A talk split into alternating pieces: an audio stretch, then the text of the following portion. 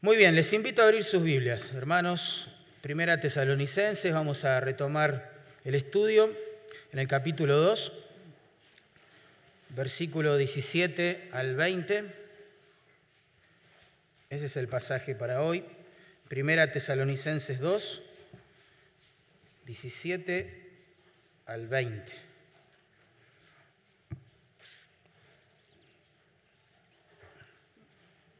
¿Por qué perdemos el gozo del ministerio? ¿Por qué teniendo un Dios tan grande, una tarea tan relevante para hacer, los creyentes muchas veces eh, perdemos el gozo del servicio al Señor? De hecho, una vez asistí mucho tiempo atrás a una conferencia de pastores.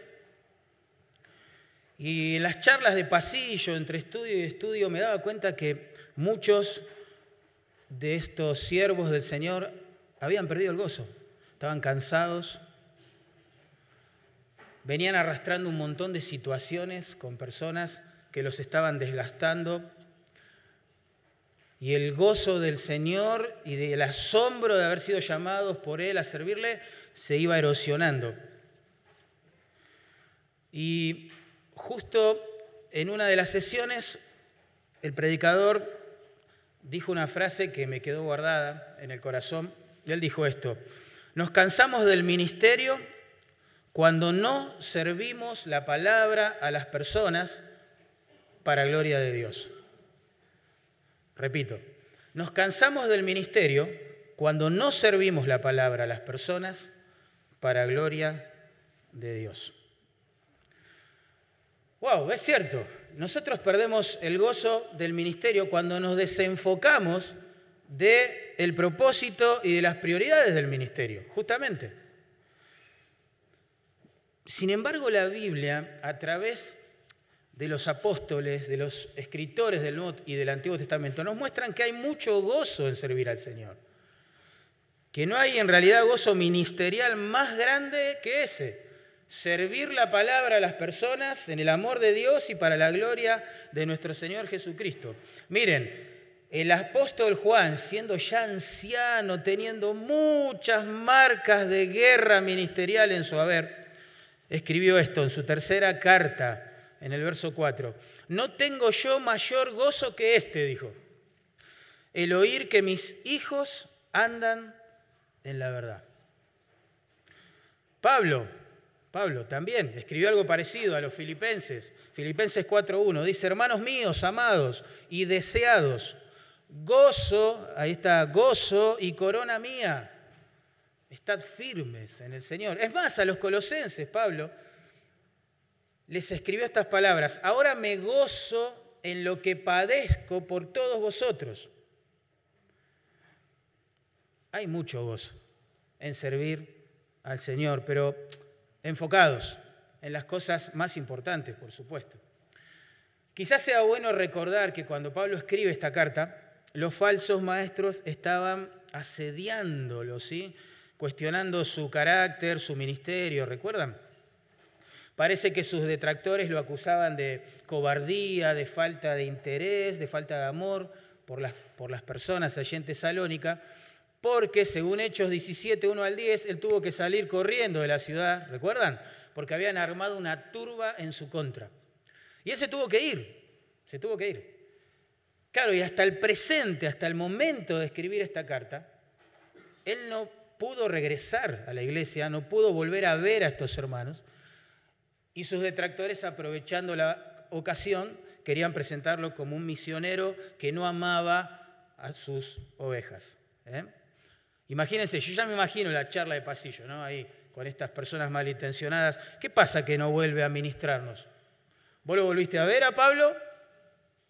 ¿Dónde está? ¿No era que nos amaba, que amaba al Señor, que daría no solo el Evangelio, sino sus propias vidas por nosotros? ¿Dónde están los misioneros? Bueno, y Pablo escribe el capítulo 2 para justamente hacer una defensa de estas acusaciones, no porque él tenía un conflicto con su autoestima o su imagen personal, sino porque él no quería que el mensaje que este mensajero predicaba cayera en descrédito por eso. ¿eh? Ahora, de su defensa, lo que aprendemos en este párrafo que vamos a leer ahora es que los creyentes perdemos nuestro gozo ministerial cuando, según el verso 17, no ministramos personas. Y uno dice, ¿y si no ministras personas, qué ministramos? Bueno, ministramos programas, estructuras, trabajamos para lograr metas, números. Nuestro corazón puede estar muy desenfocado de la verdadera tarea, que es servir la palabra a las personas, ¿recuerdan? Según el verso 18, nosotros perdemos el gozo cuando nos desenfocamos de la soberanía de Dios. ¿Sí? Y toda nuestra atención se enfoca en la oposición del enemigo. Y según el verso 19, nosotros perdemos el gozo cuando perdemos de vista el regreso de Cristo, cuando perdemos de vista que todo tiene que ver con Él, que algún día vamos a estar delante de Él y que el gozo más grande para nosotros va a ser poder llevar fruto para su nombre. ¿eh? Vamos a leer capítulo 2, verso 17 al 20. Pero nosotros, hermanos, separados de vosotros por un poco de tiempo, de vista, pero no de corazón, tanto más procuramos con mucho deseo ver vuestro rostro. Por lo cual quisimos ir a vosotros, yo Pablo ciertamente una y otra vez, pero Satanás nos estorbó. Porque ¿cuál es nuestra esperanza? O gozo, o corona de que me gloríe. ¿No lo sois vosotros delante de nuestro Señor Jesucristo en su venida? Vosotros sois nuestra gloria y gozo. Y gozo. Pablo, después de tantos años, de tantas luchas, seguía sirviendo al Señor con gozo, porque según verso 17, él se enfocaba en ministrar, en amar a las personas. Noten lo que dice ahí. No veo la hora de volver a verlos. Eso es lo que significa, ¿no? El verso 17. Estamos separados de ustedes por un poco de tiempo. Eso es lo que esta turba airada de Tesalónica logró hacer. Separó al misionero de la iglesia por un tiempo, dice Pablo, de vista, pero no de corazón. Y bueno, procuramos volver a verles, dice. Así que no es que Pablo se fue, los olvidó, los ignoró. No, él no ve la hora de volver a ver a sus hermanos en Tesalónica. Esa frase es muy fuerte, la que se traduce separados de vosotros. Es muy fuerte. Significa literalmente ser arrancado.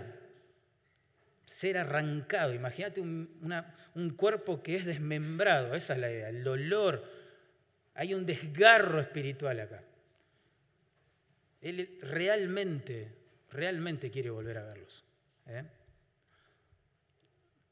Es más, lo que está diciendo en realidad Pablo ahí es, me han, me han arrancado de vosotros. Ni siquiera es algo que él decidió hacer por su agenda, por sus planes. No, no, no. Es algo ajeno a él. Hubo personas que arrancaron su vida, digamos, de la iglesia de Tesalónica. Ese es el punto. Pablo dice, pero de vista, no de corazón, no de corazón. Lo único que lograron estos enemigos es apartar físicamente a Pablo de la iglesia o a los misioneros de la iglesia, pero eso no sucede en el corazón. Ellos, aunque no podían verlos, sí podían orar por los hermanos en Tesalónica y estaban ligados en espíritu con ellos. Noten capítulo 1, verso 2.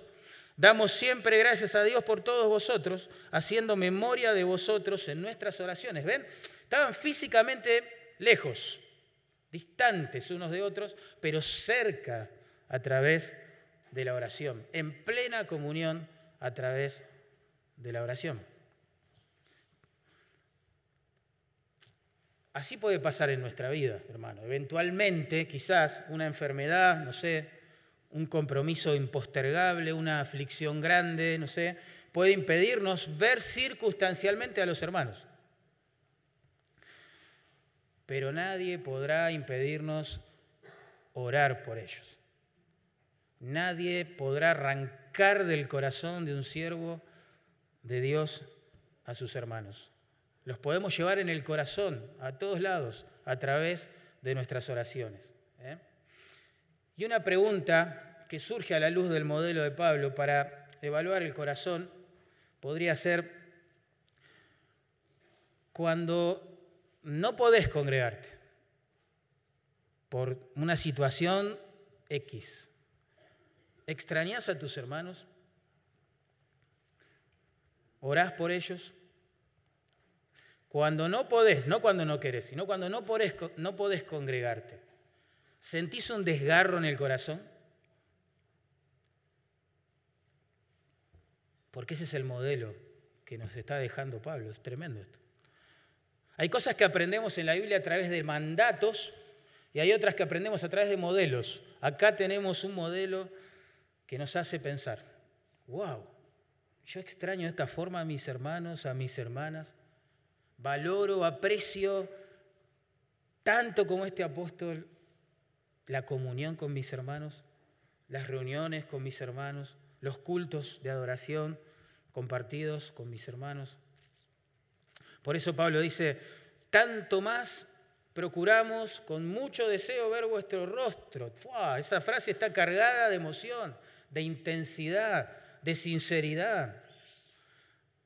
Pablo quiere que ellos sepan que no es que no volvió a la ciudad porque no quiso, o porque no tenía ganas, o porque le dio pereza, o porque quiso relajarse un poquito.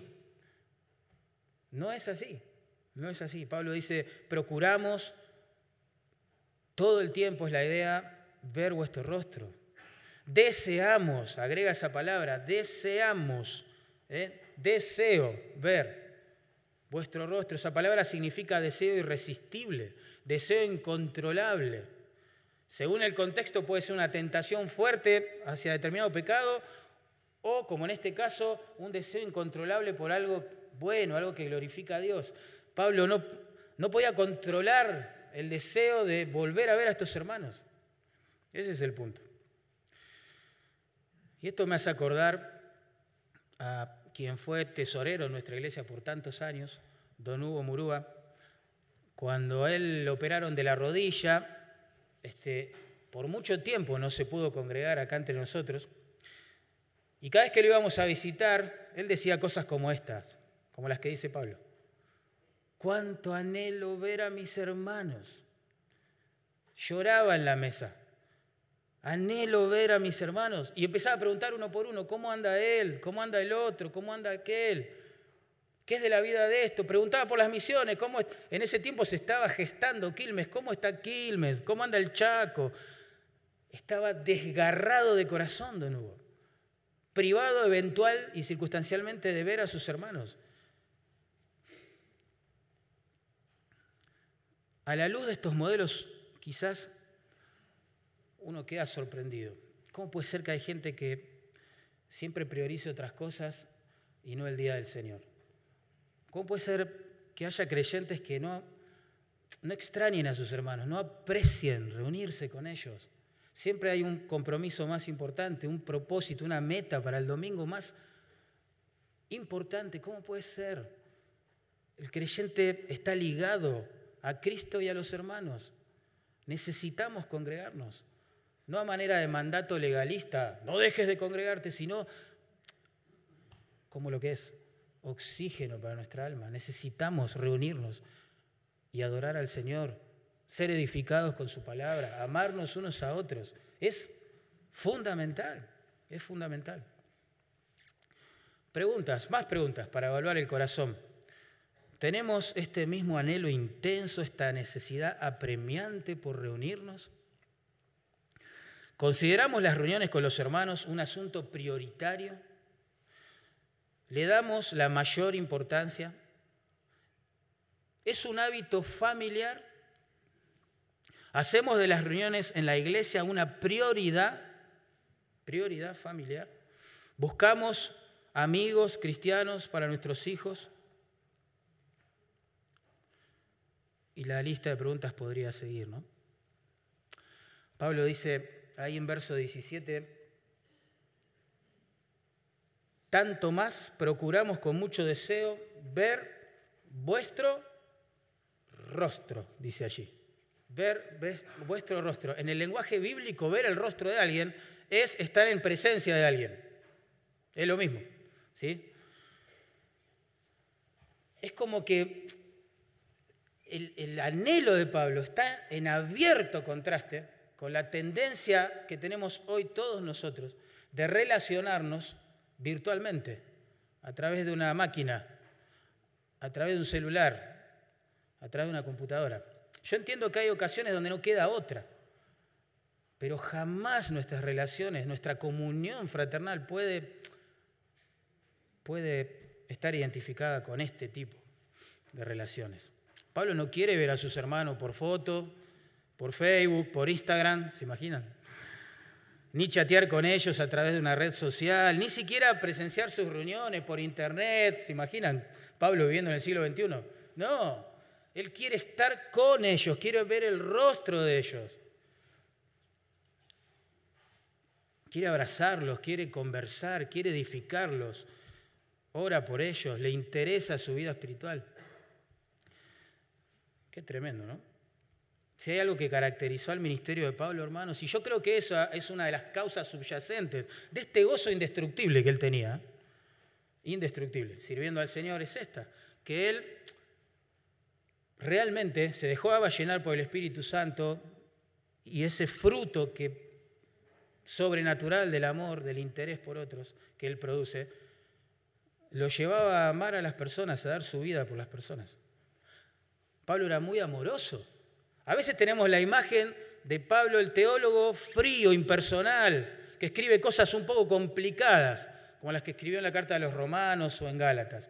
Pero Pablo era un hombre amoroso. Miren cómo se dirige, por ejemplo, a personas individuales a las cuales le escribió cartas. Filemón, por ejemplo. Dice Pablo, prisionero de Jesucristo, y el hermano Timoteo al amado Filemón, colaborador nuestro, amado Filemón. ¿Ven? A Timoteo, su joven discípulo, le escribió así.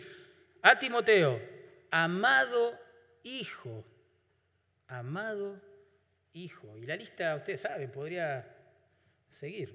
¿eh? A una iglesia entera como la de Filipos, ya no hay individuos, a una iglesia entera, les escribió esto, Dios me es testigo, hay que decir eso, ¿eh? Dios me es testigo de cómo os amo a todos vosotros con el entrañable amor de Jesucristo. Tremendo. Y no es que Pablo era un hombre súper emocional. No, no, él amaba a las personas con el entrañable amor de Jesucristo. ¿eh? Que no está basado en emociones, aunque las produce son muy lindas, pero no está basado en eso, ya lo sabemos. El amor de Cristo se mostró en el Calvario. ¿no? Dios muestra su amor para con nosotros en que siendo aún pecadores, Cristo murió por nosotros. El amor, bíblicamente hablando, hermanos, implica negarse a uno mismo para no negarle la ayuda, el servicio, el ministerio al otro. Eso es amor bíblico. ¿eh? Pero nuestra naturaleza caída, pecaminosa, con la cual vinimos a este mundo, ama la vida autocentrada. Somos así. Queremos vivir para nosotros mismos. Ah, por eso amamos el esparcimiento, el entretenimiento, la relajación. Damos un montón de dinero para obtener todas estas cosas. Tiempo. Queremos llegar del trabajo y bueno, ya, tranquilo, eh, tomarnos un tiempo para nosotros mismos. Y así no nos vamos dando cuenta, pero se forma un estilo de vida, callos en el corazón. Sabemos que tenemos que amar a los hermanos, servir a otros en su nombre, pero este estilo de vida autocentrado se transforma en un hábito. Y ese es nuestro mayor problema. Dios en realidad a través del Evangelio nos llama a morir a nosotros mismos. ¿eh? para que Él pueda a través nuestro darle vida a otros.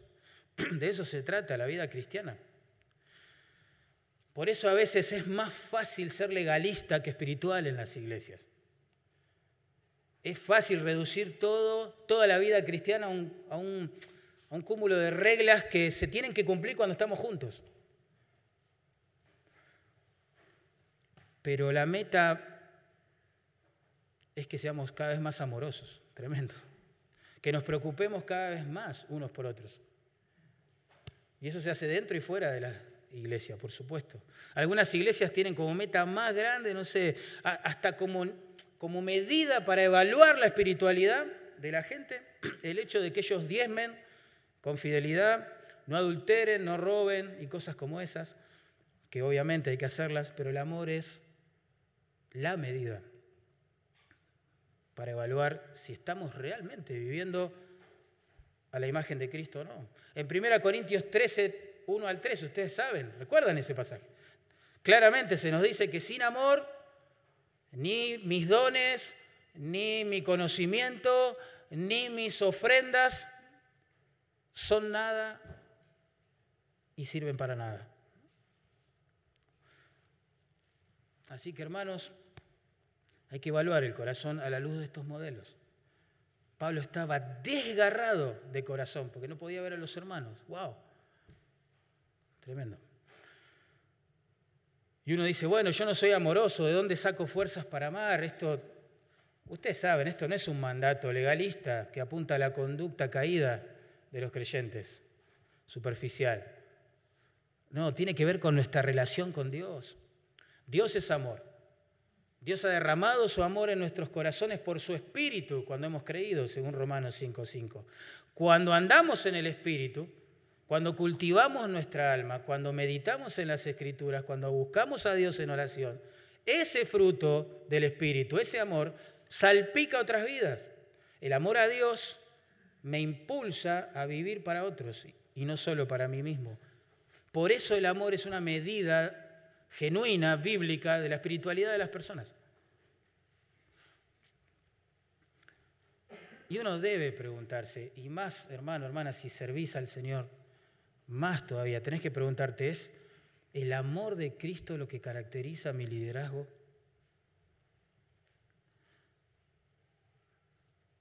Mire cómo vivían los primeros cristianos. Es como que Lucas sacó una foto para nosotros Allí en Hechos capítulo 2, verso 47 dice que estos hermanos de la iglesia primitiva, sin estructuras, sin programas, sin presupuesto, sin edificios, carentes completamente de todo tipo de organización todavía, perseveraban unánimes cada día en el templo y partiendo el pan en las casas, comían juntos con alegría y sencillez de corazón, mirá. Así vivían. Como decía un hermano, hay que dejar ese, el cristianismo de las luces, de los números, de las celebridades y volver a la sencillez de corazón. Hermanos comiendo juntos, con alegría, con transparencia. No podemos descuidar, este es el punto, la vida en comunidad, hermanos. No, no, no podemos. No podemos dejar de reunirnos los creyentes para animarnos unos a otros, estimularnos al amor, a las buenas obras, agradar a Dios, para cantar juntos al Señor, para orar. No, no podemos, no podemos. Es preocupante que un creyente se aísle del cuerpo, que tome decisiones importantes en su vida en forma totalmente independiente del consejo de sus hermanos, de sus hermanas. Es peligroso, la potencialidad de error es gigante, gigante. Y todos sabemos que no hay iglesia perfecta, y si la hubiera no, no tendríamos que ir porque cuando iríamos dejaría de ser perfecta, ya sabemos eso, ¿no? Pero Dios no te manda amar la iglesia ideal, sino la iglesia real, la que está formada por redimidos, pecadores, salvados por gracia. Yo creo que una de las anclas donde Pablo tenía asentado el gozo ministerial es el ministrar a las personas, el amor a los hermanos. Y si hemos perdido el gozo en el servicio, una de las causas subyacentes a evaluar en el corazón es que quizás estamos haciendo actividades por hacerlas. Estamos muy ocupados, planificando, organizando, pero en lo concreto no estamos ministrando a nadie, personas de carne y hueso. Y créanme que ese es un error este, común es fácil caer en este estilo de vida activista dentro de una iglesia local. Hacer un montón de cosas y a la vez no hacer ninguna de las importantes. Tremendo, tremendo. Pero bueno, aprendemos del modelo de Pablo que no es así. Realmente perdemos el gozo cuando no ministramos a las personas. En segundo lugar, perdemos el gozo cuando nos desenfocamos de la soberanía de Dios. Me encanta este versículo. Miren, verso 18. Por lo cual, es decir, esta es la causa, dice Pablo, ¿eh? esta es la causa, por la cual quisimos ir a vosotros. Pablo, ¿cómo enfatiza siempre lo mismo, no? ¿Vieron? Hermano, no le crean a esa gente que dice yo no los amo, que dejé de orar por ustedes, de amarlos. Yo quise ir un montón de veces a verlos, me organicé un montón de veces, ya me imagino. Conseguí los recursos, ya tenía hasta el boleto comprado, ¿eh? Y, pero bueno, siempre pasaba algo, como dice ahí Quise ir a vosotros. La idea del tiempo verbal ahí es una y otra vez. Quisimos muchas veces volver a verles. Yo, Pablo, dice, ciertamente. Yo, Pablo, enfatiza. Sí, yo. ¿eh? Quise ir a verlos. Una y otra vez. Pero, ¿qué dice allí? ¿Qué pasó? ¿Qué pasó, hermano? ¿Están ahí? No se fueron, ¿no? Satanás estorbó. Satanás nos estorbó. Como que Pablo está diciendo, miren, desde que nos arrancaron de la iglesia por la fuerza, siempre quisimos volver a verles, siempre. Siempre. Y yo en primer lugar, dice Pablo, yo quise volver a verlos, siempre. No es que no he regresado por cobardía, por falta de amor, falta de interés, no, siempre he querido volver. El tema es que Satanás, dice allí, nos estorbó. Hasta ahora no, no pudimos concretar este deseo porque Satanás nos estorbó. La palabra Satanás significa enemigo, adversario, ustedes saben, y es una referencia a quién en la Biblia, al diablo. El diablo es el enemigo, hermanos, de la gloria de Dios. Es el enemigo del reino de Dios. Es el enemigo de los siervos, por ende, de Dios. Es el enemigo número uno del Evangelio de Dios. Es el enemigo número uno de la palabra de Dios. Es el enemigo número uno de la edificación de las ovejas de Dios. Y ahí está. Quisimos ir, pero este enemigo de la gloria de Dios, de las ovejas de Dios, nos estorbó. Nos estorbó. La palabra o el verbo que ahí se traduce estorbó significa es rara la etimología, pero ahora lo vamos a entender. Significa cortar dentro. Cortar dentro. Es un término que venía del ambiente militar. Ustedes saben que en esos tiempos, para detener el avance de los ejércitos enemigos, había soldados rasos de a pie que se dedicaban a cortar, a romper los caminos por los cuales después vendrían cabalgando o en sus carros el ejército invasor. Si rompían el camino, gran parte de la batalla estaba cubierta. Satanás, tomando esta figura de lenguaje de Pablo, lo que hace es romper el camino, estorbar ¿sí? el camino a aquellos hombres y mujeres de Dios que llevan la palabra de Dios a las personas para que esto no suceda, justamente porque Él es el enemigo número uno de la gloria de Dios, del Evangelio de Dios, de la palabra de Dios. Claramente. Y si vos querés servir al Señor, vas a ser estorbado por el enemigo. Eh, no es una posibilidad, es una realidad. Si vos ya estás sirviendo al Señor, vos ya estás siendo estorbado.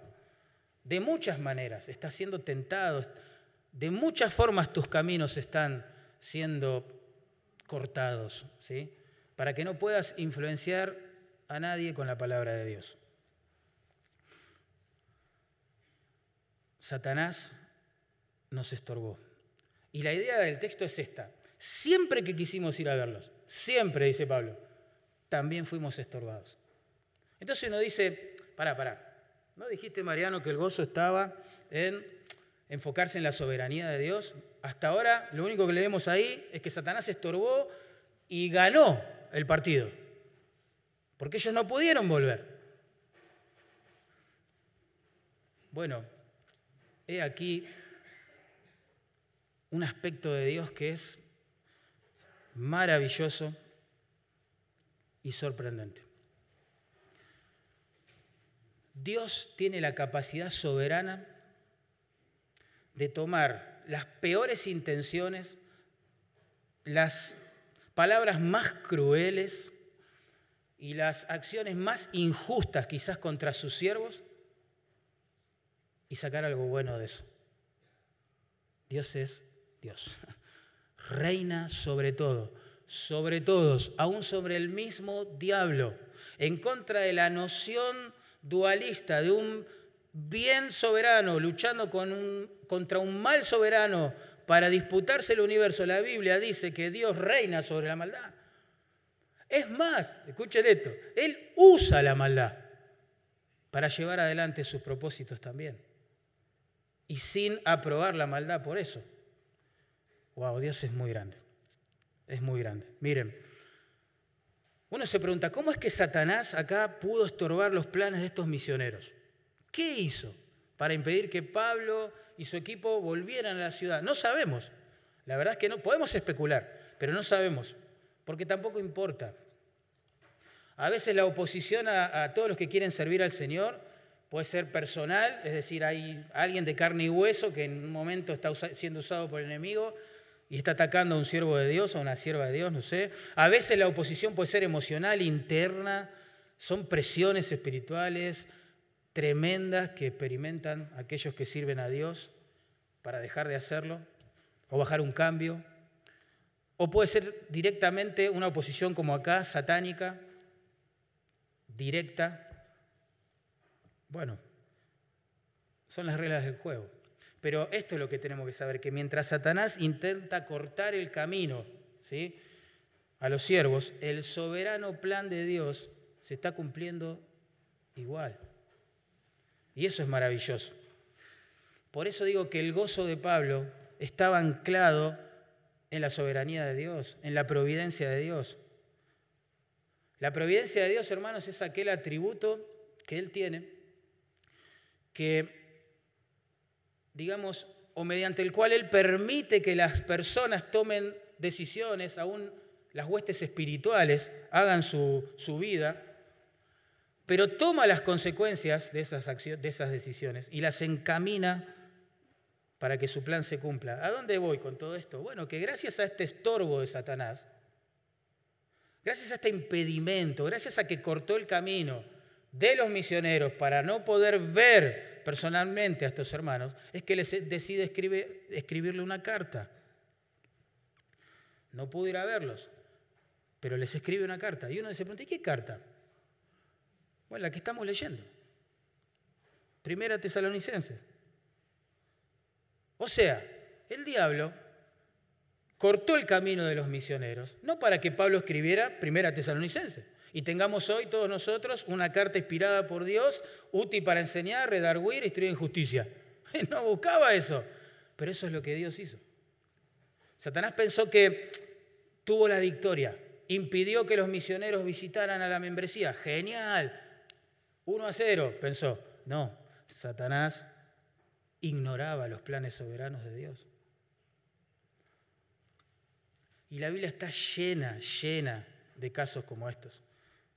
Dios se especializa en usar las malas intenciones y aún las malas decisiones y los malos comentarios para lograr propósitos tremendos. Por ejemplo, miren, 2 Corintios 12, 7, Pablo dice esto, para que la grandeza de las revelaciones no me exaltase desmedidamente, y eso podía pasar, porque Pablo tuvo privilegios ministeriales únicos, únicos, y quizás en su corazón caído luchando contra su pecado, bueno, él se daba cuenta que quizás todos esos privilegios podían enaltecer su corazón. Entonces, miren lo que escribe. Para que la grandeza de las revelaciones no me exaltase desmedidamente, me fue dado un aguijón en mi carne, un mensajero de Satanás que me abofetee. Y repite, para que no me enaltezca sobremanera. Otro ejemplo tremendo, cómo Dios puede usar el mal para hacer el bien. ¿Qué pasaba si Pablo se enaltecía sobremanera? Bueno, la Biblia dice que Dios resiste a...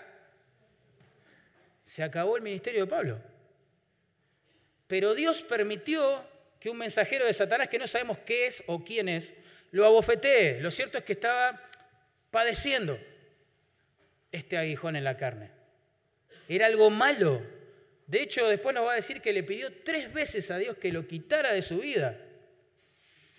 Por eso algunos piensan que es una enfermedad. No sabemos. Pero era algo que estaba afligiendo a Pablo. Dios tenía el poder para quitarlo, pero decidió no quitarlo. ¿Por qué?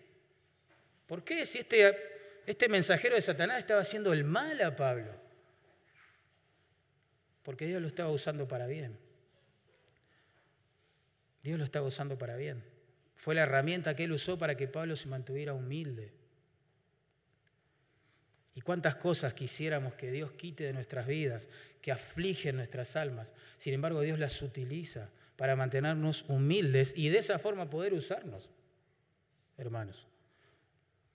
Porque Dios tiene el poder, ven, de tomar aún las cosas más malvadas para sacar el mayor bien, para su gloria. Pensemos, más ejemplos. A pesar de ser un hombre justo, piadoso, apartado del mal, temeroso de Dios y a pedido de Satanás encima, Job, ¿se acuerdan? Pierde su familia, sus bienes, sus hijos, su salud, etc. Y uno va leyendo el libro y lucha todo el tiempo. Es como un dilema moral. ¿Por qué Dios permite esto? Si este realmente es un hombre justo. Entonces los amigos especulan y dicen, bueno, Dios castiga al malvado, al malvado y recompensa al que vive piadosamente. Entonces, Job, vos hiciste algo malo. Por eso Dios te está castigando. Dale, arrepentite, reconocelo. Y Job dice, yo no soy malo, dice Job, pero yo no tengo conciencia de estar haciendo algo malo ahora y guardándolo en mi corazón. Y el dilema se resuelve al final, ustedes saben, del libro. Cuando Dios se presenta como lo que es, un Dios absolutamente soberano, que está usando aún las cosas más horribles para glorificar su nombre, extender su reino. En el caso de Job, hermanos, él ni siquiera se imaginó que su historia iba a ser volcada en un libro inspirado por Dios, parte de su palabra, que iba a servir para consolar a miles de almas afligidas de creyentes durante cientos y cientos y cientos de años. Porque Dios tiene ese poder de utilizar las cosas más horribles, más dolorosas, más tristes en la vida de sus siervos para hacer el mal, el bien, perdón, mayor, más grande. Dios es tremendo. Reina sobre todo las cosas, todo el tiempo. ¿Se acuerdan la declaración de José a sus hermanos? quienes por celo lo vendieron a los madianitas como esclavo, finalmente termina en Egipto. Ustedes conocen la historia. Cuando se reencuentran, les dice, vosotros pensasteis mal contra mí. De hecho, así fue. Mas Dios, dice José, lo encaminó a bien para mantener con vida a mucho pueblo. Gracias a que, Egipto llegó, a que José llegó a Egipto, Dios lo usó para mantener con vida, alimentar en un tiempo de hambruna y escasez a quienes iban a conformar la nación de Israel, a través de la cual iba a venir el Mesías, ¿entienden? Todo es, todo es grande para Dios. Pero José habrá pasado sus noches de insomnio preguntándose, ¿por qué Dios? ¿Por qué me pasa esto? ¿Por qué me tratan así? ¿Por qué todo es tan injusto alrededor de mi vida? Dios, ¿dónde estás? Y el ejemplo sublime para mí de esto, que Dios puede usar aún la maldad más atroz para glorificar su nombre y traer el mayor bien, lo leemos en Hechos capítulo 4, verso 27 al 30. Dice así la palabra. Lo que voy a leer es una oración que elevaron al Señor los discípulos después de haber sido intimidados a callar, a no hablar en nombre del Señor. Dice así, porque verdaderamente se unieron en esta ciudad, Jerusalén, contra tu santo Hijo Jesús, a quien ungiste, Herodes y Poncio Pilato, con los gentiles y el pueblo de Israel, para hacer cuanto tu mano y tu consejo habían antes determinado que sucediera. Todos los enemigos, como nunca antes, se unieron se unieron en contra del Señor, no dice para, para adorar al Señor, se unieron en contra del Señor. Juntos, juntos en realidad, fueron los agentes humanos que terminaron crucificando al Señor de la gloria. ¿Querés una maldad más grande que eso? ¿Un acto de injusticia más grande que eso? Esa fue la única vez en toda la historia de la humanidad donde realmente un justo padece por causa de los injustos. La única vez. Sin embargo, todos sabemos que detrás de la muerte, sepultura y posterior resurrección de Jesús, el bien más grande es ofrecido a su pueblo, ¿verdad? Entonces, hermanos, Dios es absolutamente asombroso, reina sobre todo, sobre todas las cosas Está por encima de Satanás, por encima de las huestes espirituales, por encima de los que se oponen a la obra de Dios, de los que critican, blasfeman. Dios es Dios. Y ahí debe estar atado nuestro gozo ministerial. Tercera y última razón, noten, versículo 19-20. Es una realidad que nosotros perdemos el gozo ministerial cuando no amamos a las personas, hacemos actividades, vamos, venimos, pero sin hacer nada concreto por alguien. También es cierto que perdemos el gozo ministerial cuando nos enfocamos solo en la oposición satánica y perdemos de vista que hay un Dios, wow, tremendamente soberano y providente, haciendo cosas, tejiendo cosas que van a asombrarnos a todos algún día. Pero también perdemos el gozo cuando nos desenfocamos de la venida de Cristo, de que este mundo es pasajero, que algún día vamos a estar con el Señor y de que ese día puede ser más pronto de lo que pensamos. Noten, verso 19. Va a explicar la razón por la cual se sentían desgarrados y querían volver a verlos, a los hermanos. ¿Por qué? Y bueno, ahí pregunta. Porque ¿Cuál es nuestra esperanza o gozo o corona de que me gloríe? Pregunta Pablo. ¿No lo sois vosotros delante de nuestro Señor Jesucristo en su venida? El contentamiento más grande, más grande de un siervo de Dios es el de llevar fruto de vidas que Él mismo por su palabra ha transformado a la presencia del Señor. Ese es el gozo ministerial más grande que un ser humano redimido puede tener. Todo lo demás, créanme, es pasajero. Pero hay tres cosas que son eternas. Dios las diseñó así. Por supuesto, su propia persona, la persona de Dios es eterna. La palabra de Dios es eterna, ¿no? El cielo y la tierra pasarán, mis palabras no, dijo el Señor. Y las almas de las personas son eternas.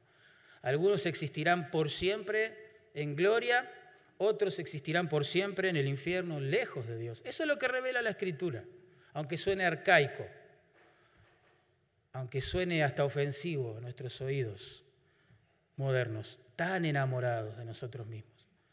Es, lo justo, es lo que tiene que ser. Pero el gozo más grande, más grande de un siervo de Dios, de una sierva de Dios, es ser usados para que algunas personas en respuesta a las escrituras, crean en el Señor, le amen y algún día juntos se presenten delante de Él. Eso es vivir para las cosas eternas. Eh, de verdad, ¿eh? eso es vivir para las cosas eternas. Vivir el cielo en la tierra, como tantas veces se nos exhorta a hacer, es eso. Es vivir en comunión con Dios, que es, con un Dios que es eterno, usar su palabra que es eterna y pensar en el alma de las personas que es eterna. Pablo dice, ¿cuál es nuestra esperanza? La palabra se traduce esperanza da la idea de esperar algo con entusiasmo, ¿no? No es positivismo humanista y nada que ver, no es fe en la fe, no es la, noción de que ya vendrán tiempos mejores y esas cosas, sino es la, es la anticipación gozosa de un bien que Dios prometió en las Escrituras. Esa es la esperanza, bíblicamente hablando. Y la esperanza ministerial de Pablo era presentarse ante el Salvador con el gozo de saber que Dios había usado su vida para que otros sean salvos. Esa es la esperanza más grande de todo creyente que sirve al Señor. Ser usados por Dios, ¿no? ¿Para qué otra cosa vivimos si no? Para cosas que vamos a tener que dejar, que un ladrón puede robar, que el orín puede corromper. Si esas cosas definen nuestra vida, hay algo mal. Y es lógico que el gozo haya quedado en el olvido. La palabra que ahí se traduce gozo que ustedes saben significa deleite, alegría, etc. Es sorprendente. ¿Sí? Es sorprendente, ¿por qué? Porque cuando Pablo habla de esta palabra, viene de sufrir un montón de cosas. Un montón de cosas. Es tremendo. Pablo venía de sufrir la cárcel en Filipos, ustedes se acordarán leyendo el libro de los Hechos, 16 en adelante. Él venía de ser expulsado de esta ciudad, en Tesalónica, como les conté hoy. Después se fue a Tesalónica, a Berea, y ahí también se armó una turba en su contra. Tuvo que salir volando de la ciudad porque lo iban a matar. De allí se fue a Atenas, donde fue menospreciado, burlado por la élite intelectual del lugar. Después se fue a Corinto, y ustedes saben que allí también se le opuso un montón de gente religiosa. Dice que blasfemaban mientras Pablo predicaba. Bueno, y ahora dice acá, considerando, digamos, este, el, camino ¿sí? que, que acababa de transitar, ustedes son mi gozo, le dice a los hermanos. Ustedes son mi esperanza, ustedes son mi gozo. Esto no es natural, ¿no? Cualquier persona en lugar de Pablo ya hubiera perdido el gozo. De hecho, ya hubiera abandonado el ministerio, de hecho, ya hubiera salido corriendo. Pero él dice, ustedes son mi gozo, porque el gozo ministerial de Pablo y de todo siervo de Dios ¿sí? está atado a las personas. Si vos estás influenciando vidas con la palabra de Dios, vas a tener gozo, aunque seas rechazado por eso.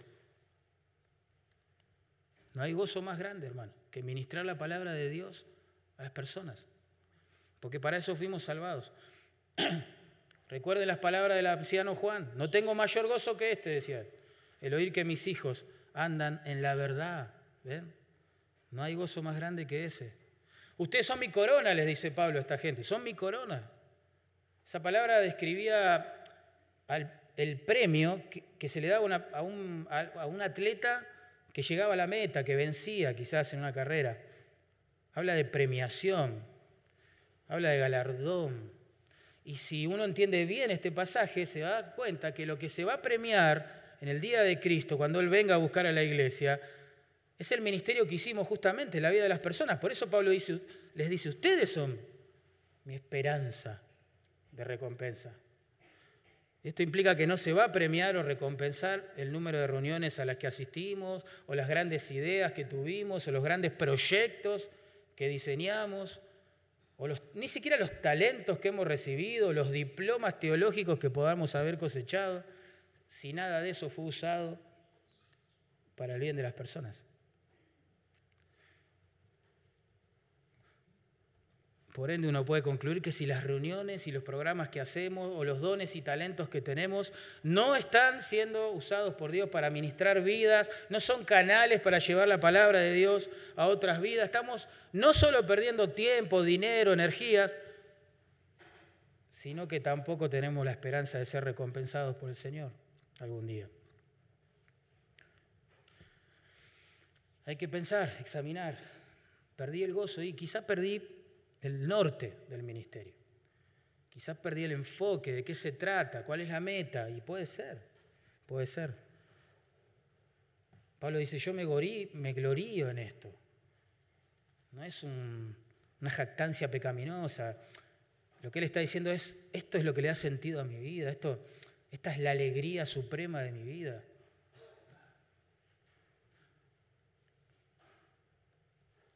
Esto le da sentido a mi vida. Si uno le, preguntaría a Pablo, tuviera la posibilidad de decirle ahora acá, Pablo, ¿qué te hace salir de la cama todos los días entusiasmado? Pablo, ¿qué, qué causa está llenando tu ser? Pablo, ¿cuál es tu tesoro más grande? Dale, decímelo. Y él diría, servir a las personas, llevándoles la palabra para la gloria de Dios. ¿Esa es tu causa, Pablo? Sí, esa es la causa. La causa de las causas. El anhelo más grande de Pablo era estar en presencia de Cristo, rodeado de personas que él, por gracia, podía influenciar con la palabra de Dios. Sin duda, es esa. Ese es el anhelo de un siervo, de una sierva de Dios, más grande. ¿eh? Pablo ministraba todo el tiempo pensando en el día de Cristo, en el día de Cristo, en la venida de Cristo, el día que yo esté con Cristo. Pablo veía esta tierra como lo que es, un peregrinaje, algo circunstancial, un camino hacia, no el fin de todas las cosas. Él vivía como un peregrino, como un peregrino, que se dirigía a una tierra mejor que tenía causas mucho más grandes que las que este mundo ofrece, que tenían que ver con la gloria de su Señor. Para que en el día de Cristo, dice allí, ¿vieron? Yo pueda gloriarme. El día de Cristo. A los filipenses les dijo lo mismo. Les dijo, asidos de la palabra de vida, es decir, aférrense a la palabra, hermanos, para que en el día de Cristo, otra vez, yo pueda gloriarme de que no he corrido en vano ni en vano he trabajado. Y a los corintios los felicitó. Raro suena eso, porque siempre los retó, pero los felicitó. ¿Por qué? Dice, porque habéis entendido que somos vuestra gloria, así como también vosotros la nuestra, para el día del Señor Jesús. Pablo dice, sí, me entendieron una, los corintios. Qué bueno, qué bueno, que de esto se trata. ¿sí? Servirnos unos a otros para el día del Señor Jesús. Se cuenta que cuando estuvo preso en, una ciudad en Inglaterra, ya estaba esperando su muerte. El predicador Samuel Rutherford solía decir que si al llegar a la gloria, al cielo, alguno de los miembros de su iglesia le daba la bienvenida, entonces el gozo del cielo sería el doble, decía él, ¿no? Porque ese es el verdadero gozo, la, la esperanza más grande que tiene todo siervo y sierva de Dios. Ser usado por Dios a medida que usa las escrituras para influenciar vidas, para la gloria de Dios. Pensar que lamentablemente, por causa de nuestro pecado, muchas veces nuestro gozo ministerial más grande se basa en los logros que podemos obtener acá, en la popularidad que nos deje el ministerio, en el prestigio, el respeto que te da una posición en la iglesia, o el reconocimiento, las alabanzas de las personas. Qué cosa, ¿no? Y no pensamos en el día de Jesucristo. Así que hermanos, Pablo nos está mostrando a manera de modelo, no de mandato, que el gozo lo perdemos cuando no amamos a las personas, cuando nos desenfocamos de la soberanía de Dios y nos concentramos en la oposición, obviamente, del enemigo, y cuando nos desenfocamos del regreso de Cristo, de que todo termina ya, con Cristo en gloria, y que para Él sudamos, y para Él nos sacrificamos, y, para, y a Él servimos. Entonces, tenemos que preguntarnos, ¿perdí el gozo del ministerio? Uno dice, yo no solo perdí el gozo del ministerio, sino que yo ya perdí el ministerio. Yo estoy viviendo un estilo de vida autocentrado, punto. Yo me congrego nada más. Esa es toda mi vida cristiana. Dios quiere usar su palabra para animarte, hermano, hermana, a vivir para lo más grande. para la causa de las causas. Quizás perdiste el gozo porque estás amando más una posición ministerial que a las personas a las cuales tenés que ministrar. Quizás perdiste el gozo ministerial porque estás sirviendo una estructura. Hay que mantener un programa. Hay que cumplir con las metas. Hay que hacer la actividad sí o sí. Porque eso se espera de uno. Pero en el fondo no estás sirviendo a nadie con la palabra. O quizás perdiste el gozo del ministerio porque la oposición satánica te ha llegado a afectar tanto, tanto, que ha entristecido tu corazón y te ha desenfocado completamente de la obra de Dios soberana detrás de esa oposición. Quizás estás desgastado, quizás te cansa ya escuchar siempre lo mismo. Quizás la ausencia de fruto te está destrozando. Tus expectativas no cumplidas te están desanimando. Quizás son los estorbos, las dificultades, la oposición, la presión emocional en contra que muchas veces sentimos, que te hicieron olvidar completamente de la soberanía de Dios. Que Dios es capaz de sostenerte, de usarte, aún de usar esos tragos amargos para un mayor bien. O quizás perdiste el gozo porque bajaste mucho la mirada, demasiado y ese gozo lo, depositaste en el banco equivocado, en el lugar equivocado. Quizás ese gozo está depositado en la reacción de las personas hacia tu ministerio. Quizás tu alegría más grande está depositada en el aplauso de los demás, en la gratitud que puedan devolverte, en los abrazos que puedan darte, en las felicitaciones.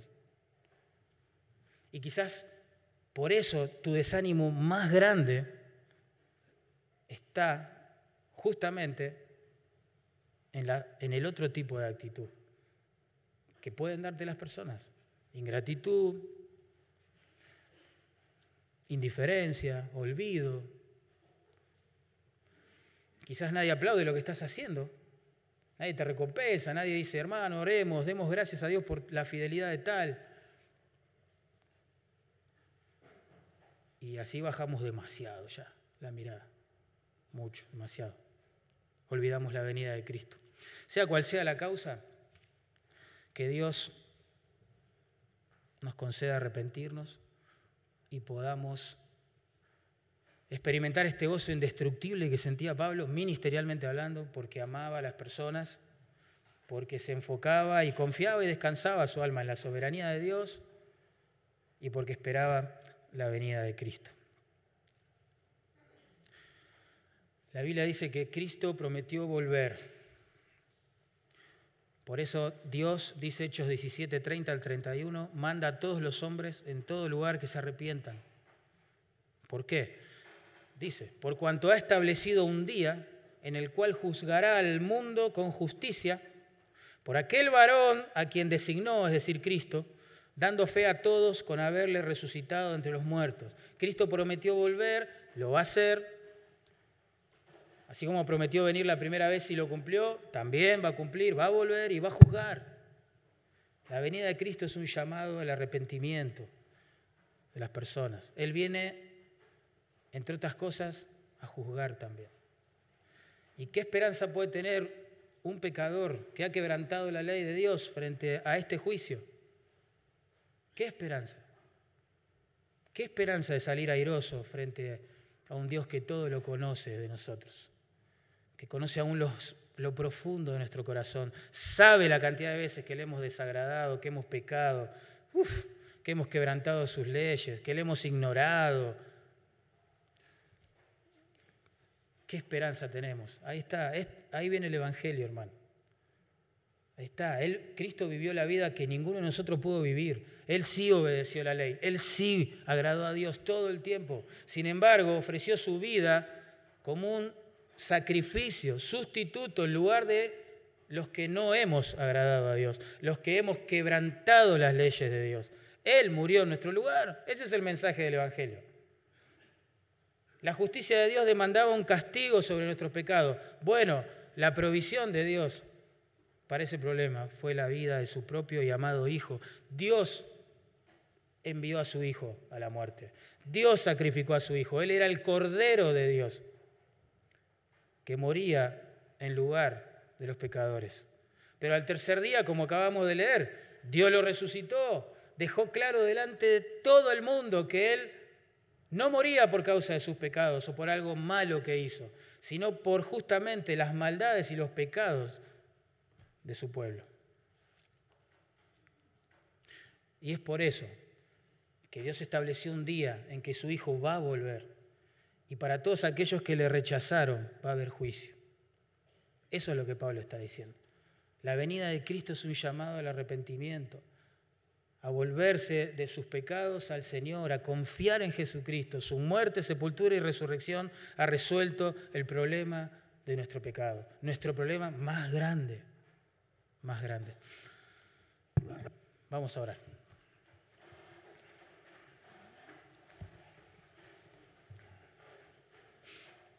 Pastor, ¿querés orar, por favor?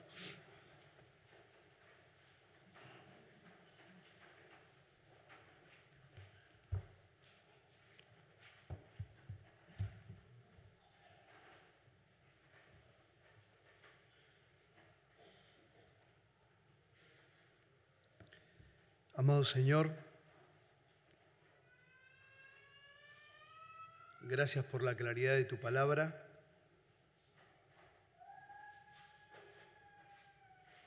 Rogamos que nuestra mirada pueda estar en Cristo.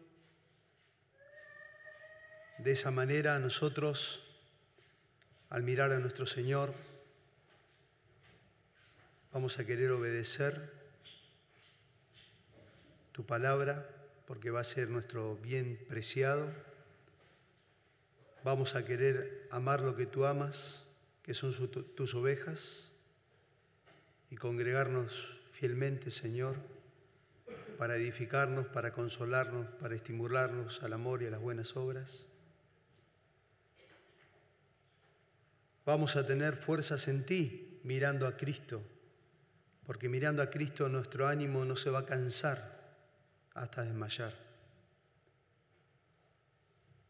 Y mirándote a ti, Señor, vamos a estar expectantes a tu regreso. Tú vienes a buscar a tu pueblo.